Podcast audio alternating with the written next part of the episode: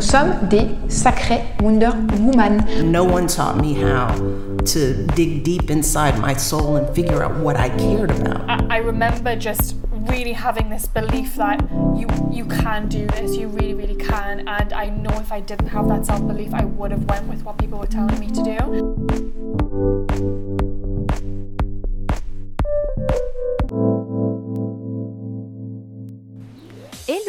Bienvenue dans un nouvel épisode de Let Women Talk About Entrepreneurship, le podcast qui partage mes discussions avec des jeunes femmes entrepreneurs afin de t'inspirer et de te donner les outils pour toi-même te lancer dans tes propres projets. Aujourd'hui, on se retrouve avec Céline, la fondatrice de Célicette. Petit extrait tout de suite.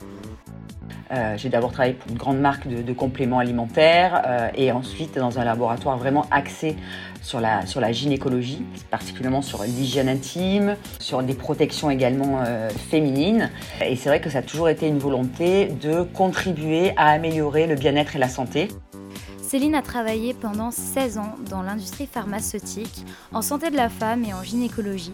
Maman de Élise et de Juliette, c'est le mélange entre son expérience professionnelle, ainsi que son expérience en tant que maman qui ont inspiré Célicette, une collection de culottes et de maillots de bain menstruels en adéquation avec les valeurs des femmes d'aujourd'hui et en ligne avec les recommandations gynécologiques. L'objectif de Céline est très clair, elle souhaite apporter des protections féminines saines pour la santé et pour la planète, ainsi que normaliser l'éducation sur l'intime féminin en commençant par la puberté. On a parlé de beaucoup de choses. Euh, Céline a vraiment un background très intéressant, très inspirant, très rempli. Elle a fait l'expérience d'un burn-out qui lui a permis de remettre beaucoup de choses en question et d'aujourd'hui s'épanouir au mieux euh, dans son aventure entrepreneuriale. Je te laisse découvrir tout ça dans l'épisode. Petite précision, à la publication de l'épisode, la campagne Ulule de Célicette est clôturée et le site a été mis en ligne. Tu vas pouvoir bien sûr retrouver le lien dans la description de l'épisode et je te laisse tout de suite avec notre discussion. Mm-hmm. Salut Céline. Euh, bonjour Vera. Je suis très contente que tu sois là aujourd'hui. Euh, pour la petite histoire, on, euh, on a fait un petit appel la semaine dernière, donc on se connaît un petit peu déjà. Mais pour les personnes qui nous écoutent et peut-être ne te connaissent pas encore, est-ce que tu peux commencer par te présenter? Oui, bien sûr. Bon, déjà merci bah, de m'accueillir sur, sur le podcast. Donc moi c'est Céline, j'ai 44 ans, ah, bah, bientôt 45 la semaine prochaine. voilà. Je suis diplômée en pharmacie, je suis pharmacien. Euh, j'ai fait des études aussi également en marketing, mais surtout j'ai travaillé en fait pendant 16 ans dans l'industrie pharmaceutique, spécialement en santé féminine et euh, en, gynécologie. Mhm. Et, mais aussi, je suis maman de deux jeunes filles, euh, Élise et, et, Juliette. Élise qui a 13 ans et Juliette qui a 10 ans. Et ce sont vraiment, alors c'est à la fois mon expérience professionnelle et mon expérience personnelle, mon expérience de maman qui m'ont inspiré le projet Célisette, d'où Célisette, d'où le nom Céline, Élise mhm. et Juliette, donc le, le condensé des deux. Qui, euh, qui, en fait a pour objectif de, déjà d'apporter des protections euh, féminines saines pour la santé et la planète, mais également euh, de développer l'éducation, enfin de normaliser plutôt l'éducation sur l'intime féminin en commençant par la puberté. Voilà pour me présenter rapidement. tu as un très beau parcours, tu as, commencé à nous donner un petit peu d'informations, mais euh, moi ce qui m'intéresse c'est toujours de revenir un petit peu en arrière et de peut-être lier euh, tes expériences arrière euh, avec le fait de se lancer en entrepreneuriat maintenant. Tu as eu beaucoup d'expériences dans la pharmaceutique, est-ce que tu peux nous en parler un petit peu et en fait comment est-ce que tout ça a mené ensuite au fait de lancer ton propre projet aujourd'hui? Alors, c'est vrai que euh, depuis le début de, ma carrière dans l'industrie pharmaceutique, j'ai toujours voulu travailler en santé de la femme. Euh, j'ai d'abord travaillé pour un, grand groupe, une grande marque de, compléments alimentaires euh, et ensuite dans un laboratoire vraiment axé sur la, sur la gynécologie où on travaille particulièrement sur l'hygiène intime, sur des protections également féminines. Et c'est vrai que ça a toujours été une volonté de contribuer à améliorer le bien-être et la santé je suis professionnelle de santé euh, déjà avant tout, avant d'avoir été euh, marketeuse, mhm. mais euh, c'est vrai que c'est quelque chose qui m'a toujours tenu à cœur et ça m'a toujours, enfin ça a toujours été le, fil conducteur en fait de mes choix de carrière. Et, pourquoi du coup la, santé féminine Qu'est-ce qui t'a poussé à te, spécialiser dans ça? Est-ce qu'il y a eu quelque chose qui t'a vraiment marqué quand tu étais plus jeune en fait? Non, c'est parce que, euh, alors, j'ai toujours été quand même attirée par euh, l'univers plutôt cosmétique, beauté, et que c'est vrai que cette première expérience que qu'on m'a offerte hein, euh, lorsque je suis sortie de, l'école était sur, était sur la femme. Et c'est vrai que ça m'a énormément plu, le fait de, de, eh ben, d'apporter, de développer des produits, parce que c'est ça aussi le, métier de, c'est pas que faire de la promotion, de la publicité, mais c'était vraiment de, développer des produits qui permettent justement d'améliorer, d'améliorer ce bien-être, et surtout, en fait, le retour qu'on en avait, puisque si on fait des produits, c'est pour que bah, aient évidemment une action, mais surtout que les personnes qui, euh, en ont besoin, eh ben, en soient satisfaites.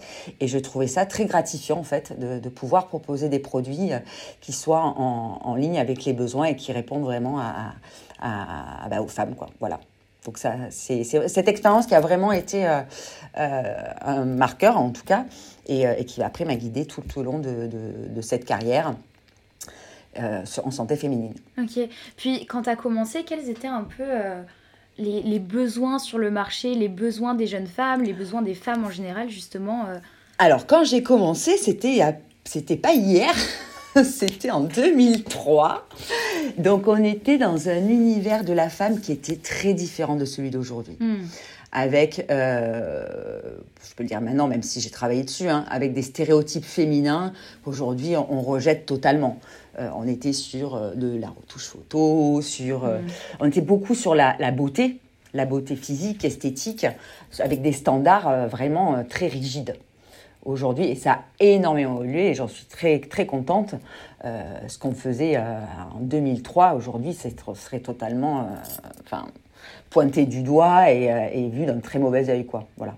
Mhm. Donc, euh, donc ça, c'était oui, très, très différent. Et puis effectivement, j'ai vu le marché, euh, marché santé de la femme évoluer, les représentations du corps, les, les, nouvelles prises de parole, les mouvements féministes et féminins, puisqu'il y a le féminisme et puis aussi le côté de, promouvoir bah, le bien-être, la santé des femmes, mais aussi la position de la femme. Euh, et, c'est vrai que ça a énormément changé. Je suis, très, je suis ravie aujourd'hui de, de, bah de, d'avoir, bah de développer ma propre marque et de pouvoir euh, participer à ce mouvement de libération de la femme, enfin de libération, c'est très excessif ce que je dis à mon petit niveau, mais en tout cas de, pouvoir, comme je le disais dans ma présentation, euh, parler des phénomènes féminins sans tabou, parce que c'est tout à fait normal de comprendre comment son corps fonctionne, mm. et notamment dès le plus jeune âge, donc dès, dès les premiers moments de l'évolution du corps, au moment où le corps se transforme, à savoir l'étape de la puberté. C'est, je pense, à ce moment-là euh, qu'on n'explique pas assez aux jeunes filles qu'est-ce qui se passe dans leur corps, quels sont ces changements physiques et physiologiques. Et, euh, c'est vrai que j'ai vraiment envie de participer à développer cette information-là pour lever les tabous, parce que, comme je disais, c'est tout à fait normal euh, d'apprendre à ses enfants à manger correctement, à s'habiller tout seul, à se laver, donc là, on rentre un peu plus dans une sphère intime, mais pour le coup, on ne leur explique pas assez avant que ces phénomènes arrivent, qu'est-ce qui va se passer dans, dans le changement du corps? Voilà. Absolument. Bah, je suis absolument d'accord. Et je me demande, est-ce qu'il y a eu euh, peut-être des étapes marquantes dans ta carrière qui t'ont vraiment poussé dans cette réflexion? Est-ce que c'est aussi le fait d'être devenue mère et en fait de, bah, de, de, voir grandir tes, tes filles? Euh, Qu'est-ce qui s'est passé? Alors, c'est vrai que bah, dans ma carrière, notamment ma dernière expérience en gynécologie, on travaillait énormément sur, euh, sur le ressenti des femmes par rapport à leur féminité et qu'on a vraiment vu que à tous les âges euh, de, la vie, il y avait énormément de tabous, de non-dits, de, de, parfois de honte et de gêne. Euh, notamment par rapport à, tout ce qui touchait euh, à, la sphère, à la sphère intime. Et puis, effectivement, l'un des gros déclencheurs, ça a été ma plus grande, la Élise, qui a 13 ans, au moment de la puberté. Et pourtant, Dieu sait que moi, je suis dans l'univers. Euh, voilà, on, parle ouvertement de tout. elle sait tout depuis qu'elle est toute petite, même comment on fait les bébés à 4 ans. Je, je, lui ai euh, tout de suite expliqué. Euh, mais, mais c'est vrai que au moment où son corps a commencé à changer, donc les poils, les seins qui poussent, tous ces phénomènes, elle se posait énormément de questions. Déjà, bah, elle avait 10 ans, donc c'est pas forcément euh, évident de comprendre ce qui se passe. Elle, me posait des questions et puis j'essayais de simplifier mon discours scientifique. Donc, euh, donc j'ai mon premier réflexe maintenant, comme beaucoup de monde, c'est d'aller sur, euh, sur Internet. Ce que j'avais fait d'ailleurs pour l'expliquer comment on faisait les bébés. Sur YouTube, j'avais trouvé une super vidéo et, euh, et là, bah, j'ai pas trouvé grand chose, si ce n'est sur les règles. Et, euh, et c'est vrai que bah, avant, elle a 10, à 10 ans, elle n'allait pas avoir ses règles tout de suite, même si on l'a abordé à ce moment-là. Mais euh, il y avait bah, tout ce qui était perte blanche, poils et tout. Et c'est vrai que j'ai- pas trouvé euh, grand-chose. Alors, j'ai fait ma, popote. Hein. je, voilà, je lui ai expliqué euh, simplement ce qui a, lui a permis d'accepter euh, ces changements, parce qu'à 10 ans, parfois ça arrive à 8 ans, entre 8 et 10 ans, euh, ben, on se trouve encore enfant, bébé, et puis on n'a pas envie de, de, changer, d'être comme maman, d'avoir des poils euh, qui poussent, c'est pas, voilà, ça reste des enfants. Et, c'est vrai que de leur expliquer que bah, c'est normal, que ça fait partie de l'évolution, ça fait partie aussi de signes de bonne santé, qu'elles grandissent bien, parce qu'ils ont à la fois envie de rester bébés, mais ils ont aussi envie de grandir, et que bah, ça fait partie des étapes euh, bah, de, de grandir. Et, euh, c'est vrai que du coup, je, c'est le fait d'en avoir parlé aujourd'hui, Elise, elle a 13 ans et, euh, et j'avoue qu'elle assume totalement sa féminité. Et, euh, et j'en suis vraiment ravie. Et ça m'a vraiment confortée dans le fait de.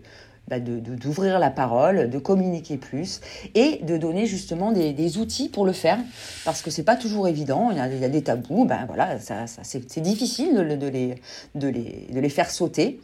Donc euh, je me suis dit que ben, en, créant euh, justement des articles, des vidéos avec une série qu'on a nommée euh, hashtag Qu'est-ce qui m'arrive, c'est d'apporter du coup du matériel, soit directement à l'enfant, soit aux parents qui pourraient partager parce qu'ils n'ont pas forcément les bons mots, parce que bah, ils sont pas forcément à l'aise de le faire. Et, voilà, donc en fait c'est vraiment mes deux expériences, quoi, professionnelle et expérience de maman, qui m'ont amené à, à, développer ces lisettes. Mhm. Mais tu sais, plus, euh, plus je grandis, plus je me rends compte de, tous ces problèmes qui nous entourent et plus je me pose des questions, logiquement. Euh, puis je pense que des, une des causes qu'on cite souvent pour ce type de tabou autour de la féminité, euh, c'est l'éducation.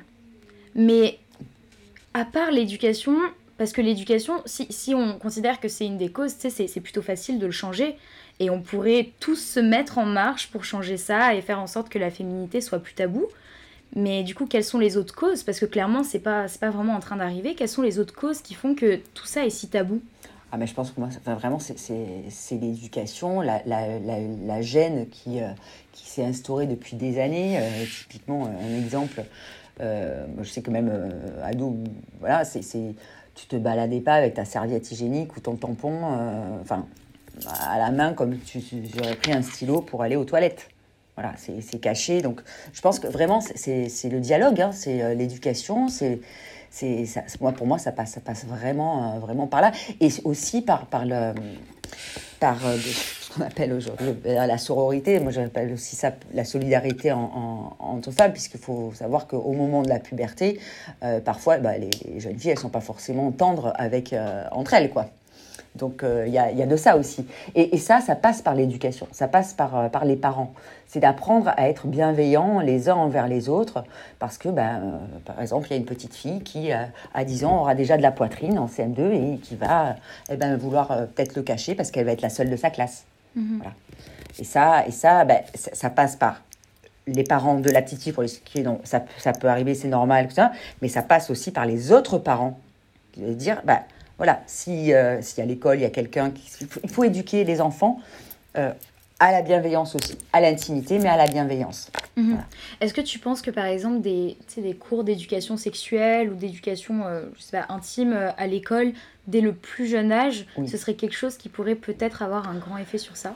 Complètement. Alors, moi, je parle là pour le coup euh, de, de- le- en France, en, en février 2020, il y a eu un rapport qui a été édité par l'Assemblée nationale comme quoi il fallait plus informer les jeunes filles sur les menstruations.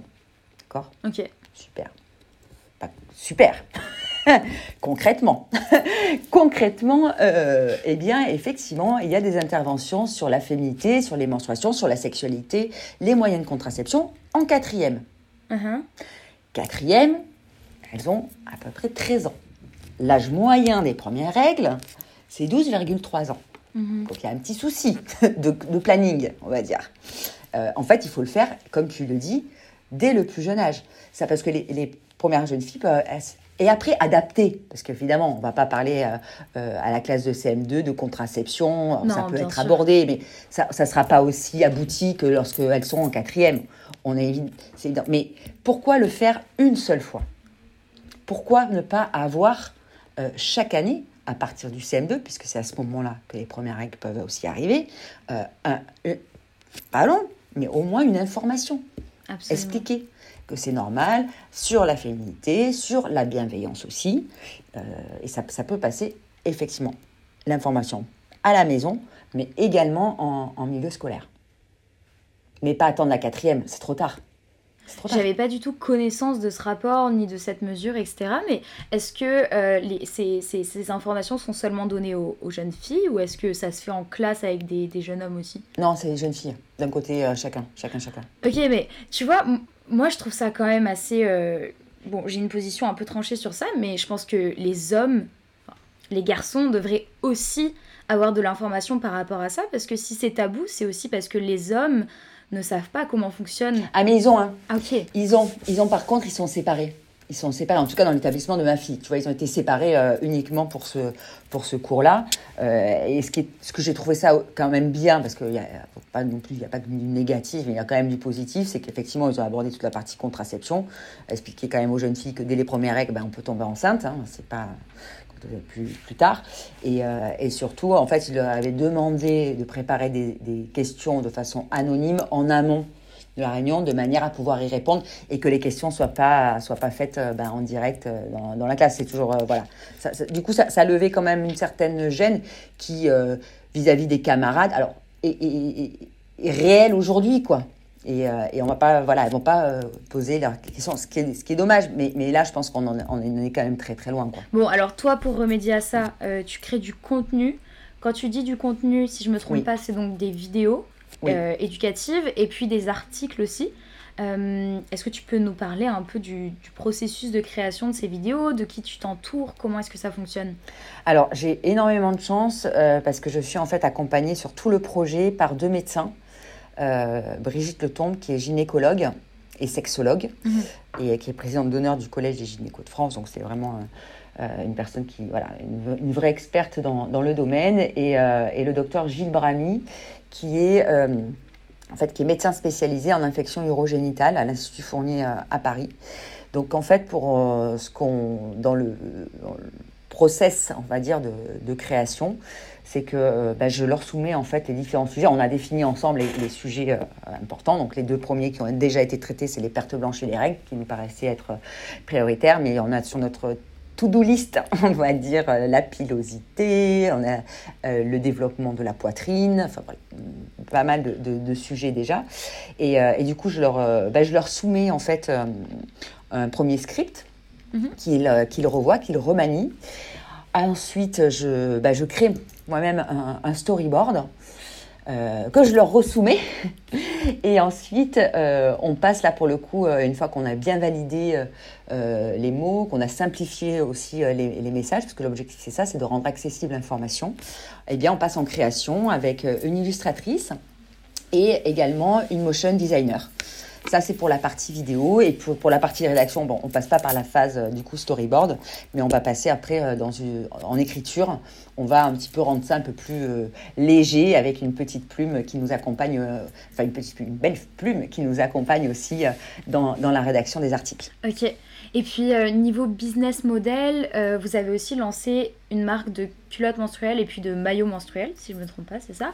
Exactement. Est-ce que c'était parce que tu avais aussi envie de lancer ces deux lignes ou est-ce que c'est parce qu'en fait il n'y avait pas d'autres moyens aussi de financer la partie euh, contenu éducatif?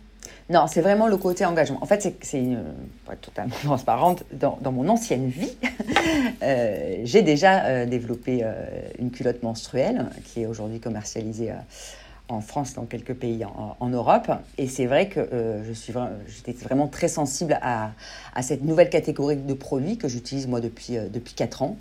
Et, euh, et c'est vrai qu'au moment de, de, de l'idée de ces lisettes, il y avait ces deux, ces deux pans, on va dire, puisqu'au moment où j'avais lancé ma, mon ancienne culotte, ma fille Elise me disait, mais euh, c'est pas pour jeter du, du sur la sur l'ancienne culotte, mais elle me disait, mais pourquoi vous faites tous des, culottes noires euh, Moi, elle avait, 12 ans, elle me dit, mais c'est c'est moche, moi j'aimerais un truc un peu plus sympa, euh, voilà. Bon, depuis, il y en a pas mal qui se sont développés, mais au moment du début du projet, c'est vrai que j'avais dans l'idée d'apporter un petit peu plus de, bah, de un, modèle un peu plus sympa que ce qui existait sur, euh, sur le marché. C'est pour ça que bah, la culotte Célisette, au-delà du confort qu'on apporte euh, dans le choix des matériaux, euh, il y a une petite élastique en lurex. On a fait également la, la brassière assortie, puisqu'il y a certaines jeunes filles qui ont envie d'avoir bah, de la lingerie assortie, puis surtout qu'on ne voit pas forcément que c'est une culotte, une culotte menstruelle.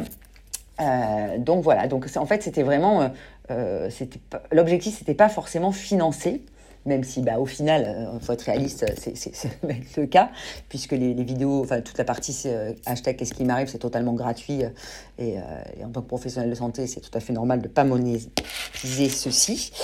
Et, c'est vrai que ça va permettre de, financer cette partie éducation, mais, mais, il y avait quand même aussi derrière une vraie volonté d'apporter une solution qui soit respectueuse de la santé intime et, et, du corps. Et c'est pour ça qu'on a développé aussi, enfin qu'on a utilisé pour la conception des culottes Célisette et du maillot menstruel. En fait, on a utilisé un nouveau système d'absorption qui s'appelle le système Jean Care, qui permet bon, d'être ultra absorbant évidemment anti-odeur, mais également imperméable et respirant grâce, à une membrane en fait microporée qui permet bah, de laisser respirer les vulves euh, et qui assure une totale imperméabilité. Donc ça, c'était aussi important euh, pour, euh, pour les gynécos qui m'avaient dit, euh, enfin, il ne faut pas laisser macérer, même si c'est une culotte, même si, si, les menstruations sortent, ce qui est totalement leur recommandation, hein, de ne pas laisser le, flux menstruel dans, dans le vagin, c'était d'avoir aussi cette partie respirabilité pour assurer une santé intime. Ok. Voilà. J'ai juste envie de revenir. Tout à l'heure, tu nous as dit que dans le cadre euh, de, ton travail en pharmaceutique dans le passé, tu as déjà développé euh, donc la première euh, culotte menstruelle. Mais du coup, mm.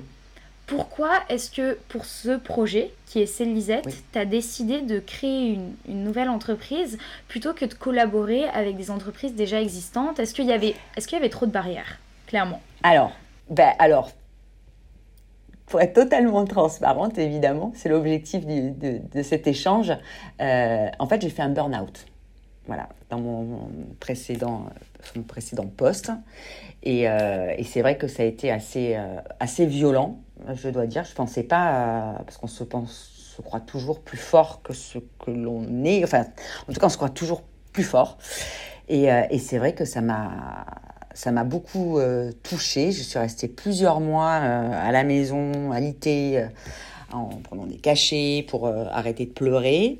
C'est vrai qu'il y avait une pression dingue et, et c'est vrai que c'est cette étape de ma vie qui, qui a vraiment transformé et qui m'a qui m'a aussi poussée et propulsée dans l'entrepreneuriat puisque euh, lorsqu'on prend après au bout de quelques mois, et ça dure quand même, en tout cas dans mon cas, parce que chaque, chaque burn-out est différent, hein, euh, ça m'a pris à peu près entre 3 et 4 mois. Quand j'ai fait le bilan de la situation, je me suis dit que, et eh bien qu'au final, j'étais pas si, euh, pas si mauvaise que ça, avec tous, tous les projets que j'avais réalisés pendant 16 ans. Que, que j'avais des idées, que j'avais des envies, que je pouvais les porter aussi seule. Je me suis sentie bah, plus de force et que j'avais surtout envie de, les, de, de, de, donner mon énergie pour moi, pour ma famille. Et c'est pour ça que j'avais cette idée de Célisette et c'est pour ça que j'ai décidé de me lancer. Voilà. Et euh, tu sais, je le souhaite pas bien sûr, mais s'il y a des personnes qui nous écoutent et peut-être vivent aussi une situation euh, similaire, euh, c'est assez tabou les, les burn-out. Est-ce que tu peux nous parler un peu de, des leçons que tu as tirées de ces 3-4 mois mm. euh, et des conseils que tu pourrais donner en fait? Ah bah Alors le premier conseil, c'est quand on commence à se sentir sous l'eau, alors c'est difficile à, sentir, hein. le, ne peut pas dire tiens je sens que je vais faire un burn-out, mais quand on voit qu'on euh, on est en, en difficulté, euh, il faut se poser les questions, se poser les questions et lever le pied. C'est très compliqué, je, sais que c'est un conseil qui, qui est dur à appliquer parce que quand on a la tête dans le guidon, quand on a le nez dedans, on a juste envie d'avancer. Et en fait, faut penser à soi.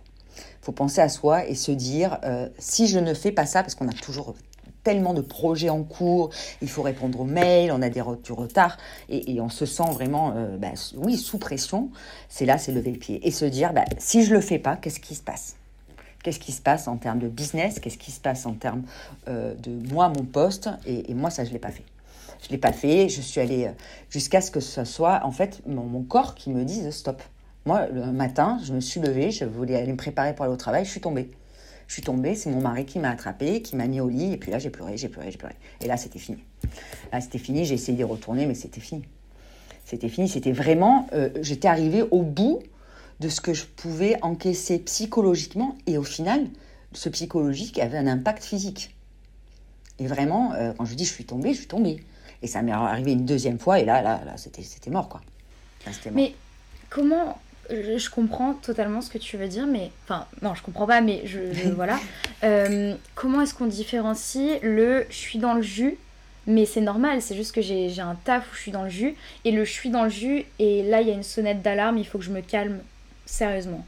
Ouais, ben, ben, c'est en fait c'est le c'est physique. C'est vraiment physique. Moi, quand j'allais euh, à certaines réunions, j'étais angoissée, j'avais la boule au ventre. Tu te dis toujours que tu. Enfin, voilà, c'est aussi euh, se sentir, sentir son corps, se dire euh, qu'est-ce qu'il est en train de me dire, et puis, et puis analyser aussi l'environnement dans lequel on est. Et, se dire est-ce que c'est les situations que je suis en train de vivre, est-ce que c'est normal? Mais c'est dur, hein, je, sais, hein, c'est très difficile à, à anticiper. Mais en tout cas, la première chose, c'est prendre soin de soi et, se préserver. Et se préserver, essayer de, voilà, de, d'avoir un peu une bulle, de se protéger, de lever le pied quand on sent que justement, quand on commence à avoir du ressenti physique, c'est là où, où là, c'est la première sonnette d'alarme, quoi. Mhm. Pour moi. Ouais, le corps est bien fait. Hein.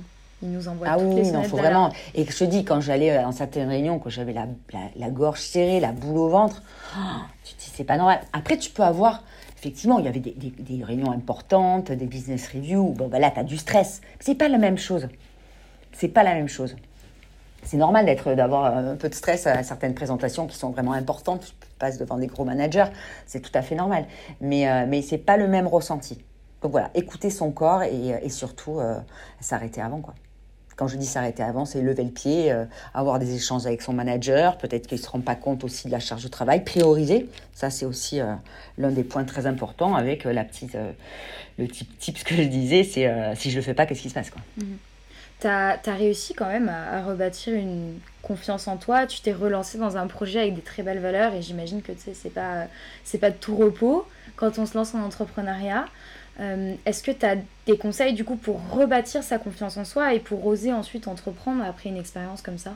Alors, euh, bon, déjà, il faut, faut, arriver à la phase. Moi, j'ai eu plusieurs. La première phase, ça a été mais la tristesse absolue. Pleurer, pleurer, pleurer. Euh, des jours, c'était vraiment, enfin des jours, des mois même. Après, ma phase euh, colère, très en colère contre évidemment euh, les gens qui, nous ont touchés, et puis, euh, et puis surtout l'envie que tout ça, fin de rembobiner le film pour arriver à des moments, tu vois, où c'était super, quoi. Parce que j'ai pas, dans mes 16 ans, j'ai eu des moments exceptionnels dans ma carrière, et, et, juste envie de reconnaître ces moments et de plus être dans cet état-là. Et puis, et puis une fois qu'on est passé de ces, par cette phase, en tout cas ça a été les miennes, hein. enfin, je généralise pas du tout, mais en tout cas j'explique mon, parcours, c'était euh, la phase euh, prise de recul, dire plus jamais ça. Moi je veux plus qu'on me fasse ça. Le temps que j'ai donné, euh, l'énergie, le temps, mon temps personnel, mon temps familial, ma santé, je veux plus la donner aux autres. Je, Donc là, c'est la phase égoïste, mais pour se préserver et pour se dire, et là, qu'est-ce que, je veux faire? Euh, et, c'est vrai que j'avais cette idée de Célisette. Après, j'avais euh, j'avais une autre idée qui était jouer la sécurité. C'était de. Moi, je suis pharmacien, donc de partir en pharmacie. Mais je suis, euh, suis quelqu'un de très dynamique, a 10 000 idées à la, à la minute. Et, c'est vrai que je me suis dit, allez, même à, à, 40, à 43, quand j'ai lancé le projet, c'est le moment. C'est le moment de te lancer. Tu as envie de le faire. J'avais, alors là, pour le coup, je trouve que c'est un point hyper important, c'est quand on se lance dans l'entrepreneuriat, l'entrepreneuriat, pardon, c'est le soutien de son entourage.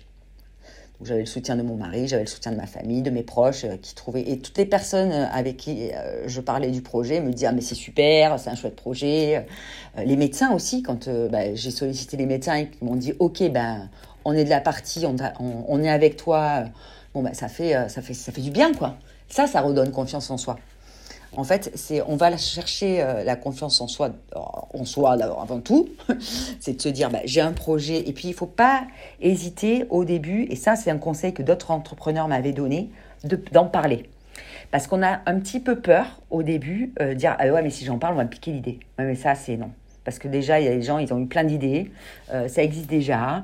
Donc, euh, il faut, faut, voilà, faut se dire non, j'ai une idée, je vais la façonner à ma manière, en, évidemment avec euh, l'aide de, personnes, puisque j'ai confronté mon idée. Entre le moment où j'ai eu l'idée de Célisette et aujourd'hui, il y a énormément de choses qui ont, qui ont évolué.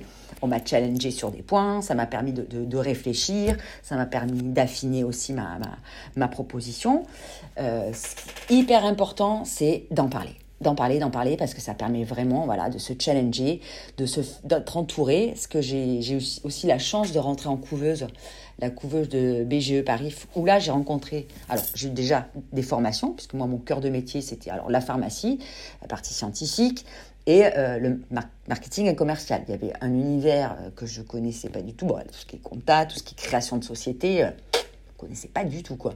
Donc ça m'a permis de monter en compétences sur des domaines euh, comme celui-là. J'ai fait aussi une formation en, dans le textile puisque pour développer quand même des produits textiles, il bah, faut s'y connaître un, tout petit peu. Alors, je ne dis pas que je suis devenue une experte, mais euh, j'ai de quoi tenir une discussion avec un fournisseur, j'ai de quoi challenger, j'ai pu sourcer des matières euh, qui bah, sont à la fois éco-responsables, mais techniquement qui, eh bien, qui, sont, qui tiennent la route. Et puis, euh, et puis en plus de ces formations-là, ben, ça nous permet de euh, développer un réseau d'entrepreneurs qui est pas négligeable puisque euh, savoir que autant, enfin c'est un milieu dans lequel on se, on se soutient énormément, on s'entraide. Et ça, c'est vraiment pour le coup important parce que là, c'est plus l'entourage, hein, c'est des personnes qu'on ne connaissait pas avant et euh, qui viennent t'apporter du soutien, qui viennent t'apporter euh, ouais, de, aussi des informations qui, que tu n'avais pas. Donc il y a beaucoup de partage et ça c'est euh, c'est vraiment appréciable et ça participe à la confiance en soi. Mhm. Alors c'est génial parce que là tu viens de nous donner énormément de conseils et je me demande en tant que maman, tu, tu vois grandir tes filles et je me disais qu'est-ce que tu donnerais comme conseil que ce soit se lancer en affaires mais même personnel, enfin n'importe quoi, euh, à ma génération, donc j'ai 20 ans, euh, qu'est-ce que tu nous donnerais comme conseil euh, sur, le, sur quel plan exactement Un conseil général? N'importe quoi, ce qui te vient en tête. Ah ben, oser. Oser. vraiment. Non, mais c'est vrai, il faut oser et communiquer. Voilà, ça. et puis, mais je pense que vous êtes une génération déjà qui ose beaucoup plus que, que la mienne. Et, et, je trouve ça vraiment, vraiment super. C'est vrai, et il faut aller au bout de ses idées, ses envies, euh, s'épanouir, c'est la chose pour moi la plus importante. Alors ça, ça a toujours été aussi un, de mes leitmotivs, même si bon, au final j'ai fait un burn-out. mais, euh, en tout cas, euh, j'ai toujours, à part cette période qui a été très compliquée, mais j'ai toujours eu plaisir à me lever, à aller bosser pour, pour les sociétés dans lesquelles je travaillais, à créer des produits. Ça, ça, ça a toujours été vraiment un, vrai plaisir. Donc c'est ça, faire ce qu'on a envie de faire, c'est le plus important et surtout se dire qu'on est capable de tout. Ça, on est capable de tout. Alors évidemment que chacun on a un caractère, mais un caractère c'est pas une compétence. Et les compétences, on peut toujours les acquérir. Euh, ça passe par des formations, ça passe par de l'échange. Et surtout, euh, quand on, lance une entreprise à 20 ans, 30 ans, peu importe, euh, il faut pas hésiter à dire je sais pas je sais pas et je vais chercher ailleurs. Moi, je sais pas faire des illustrations. Ben, je vais chercher une illustratrice. Euh, voilà, après, bon, ça, passe par de, la finance, c'est sûr. Mais, mais, les gens, quand on se lance, euh, faut, sont, bienveillants. Ils sont vraiment bienveillants et, euh, on trouve vraiment plein de supports, d'aide aux gens qui ont envie de participer au projet. Dans la mesure où tu crois à ton projet, tu le portes, tu, tu portes des valeurs qui sont communes avec d'autres personnes, les gens, ils ont envie. Ils ont envie, et puis c'est ça aussi, c'est donner envie aux gens. Si je dis, bah voilà, moi j'ai besoin d'aide, non, pas du tout envie, quoi. Mais par contre, dis, bah voilà, mon projet c'est ça, euh, on le porte, on, on, y croit surtout, c'est ça la, la, chose la plus importante, c'est croire en ce qu'on fait. Et pas, et, et je t'avoue que par rapport à avant, maintenant, j'ose plus de choses parce que c'est, bah ouais, c'est un peu mon bébé, quoi. c'est un peu mon bébé et que du coup, bah ouais, je vais pousser des portes. Je vais, euh, là, on est en campagne Ulule euh, actuellement. Ben, donc maintenant, ben, tous mes proches ont participé. Ben, maintenant, il faut aller chercher des gens qui n'ont pas participé pour, financer cette première, première production. Et, c'est vrai je pousse des portes, je parle du projet, je, j'envoie des petits messages, j'ai ma carte de visite, hop, je donne ma carte. dès que je vois une personne que ça pourrait intéresser, que ça pourrait euh, que ce soit à la fois le, du produit ou, ou, le service, et eh ben j'en parle, voilà, j'en parle tout le temps. Euh, j'étais à la poste hier, j'en ai parlé à la poste hier. Eh ben, elle est super contente. Elle, elle, a des filles, elle m'a dit super et tout. Mais j'en avais déjà parlé, c'est pour ça. Mais c'était il y a six mois. Donc, et elle me disait, oui, je me disais, la dame avec les culottes. Alors, du coup, euh, et du coup, voilà, je lui ai laissé ma carte. voilà, elle a participé au projet et c'est comme ça. Faut, ah, faut, voilà. Ouais, non, c'est chouette, je suis contente. Elle en a parlé à toute à l'agence de la Poste. Et euh, voilà, c'est des gens, t'entends parler, ben, ils ont envie de t'aider. Et ça, c'est chouette. Ouais, je suis absolument d'accord avec ça. C'est vrai que les plus belles rencontres ou les personnes qui m'ont finalement apporté le plus, c'était des personnes, j'aurais jamais pensé que quelque chose sortirait de la conversation ou de, de, mon approche, etc. Et je trouve ça incroyable. Je pense qu'on devrait beaucoup plus oser. Faut pas... Et puis, vraiment, il n'y a, a, aucune débête. Hein. Je veux dire, c'est comme je te disais, entre le début et maintenant, ça a beaucoup évolué. Et c'est de fait d'en parler qui m'a permis d'affiner ma proposition aussi. C'est euh, faut, voilà, il faut prendre des et puis faut euh, oui, faut le faire avec beaucoup d'humilité aussi, il faut accepter euh, les critiques, il faut, se dire aussi que ben on peut pas plaire à tout le monde et que et que voilà, et puis faire son petit tri et pas le prendre personnellement. Même si c'est mon bébé, moi je le prends pas personnellement. Je me dis bon, voilà, c'est ça, ça me permet d'avancer. Euh, je le fais avec, euh, comme je disais, avec beaucoup d'humilité et, euh, et, voilà. Mm. Bah écoute, Céline, sur ces paroles très inspirantes, est-ce que tu aimerais rajouter quelque chose ou est-ce que tu aimerais peut-être nous donner des liens dans lesquels on pourrait par lesquels pardon, on pourrait te retrouver et retrouver ces licettes Alors, le dernier petit mot, c'est juste dire que, ben, en fait, on peut changer de carrière, on peut changer à tout âge. Je pense que le plus important, comme je le disais, c'est d'y croire et, euh, de, de, de voilà d'avoir euh, l'énergie, l'envie, c'est le plus important. Donc on peut changer du tout au tout parce que moi sinon j'avais une carrière euh, toute tracée dans l'industrie pharmaceutique. donc ça c'est la première chose. Et puis en ce qui concerne pour retrouver en fait Célisette, alors évidemment on a on a un compte Instagram qui est Célisette pour elle. Ensuite sur notre site célisette.fr. Là, il est en train d'être finalisé. On a une première version, mais là, on, est en train on va mettre en ligne ben, les vidéos, les articles. Et euh, le, deuxième endroit où on peut nous retrouver, c'est avec nos vidéos effectivement de hashtag Qu'est-ce qui m'arrive sur la chaîne YouTube qui est aussi euh, Célisette pour elle. Voilà. Ok. Bah parfait, écoute, je mettrai tous les liens euh, dans la description, ce sera plus simple pour tout le monde.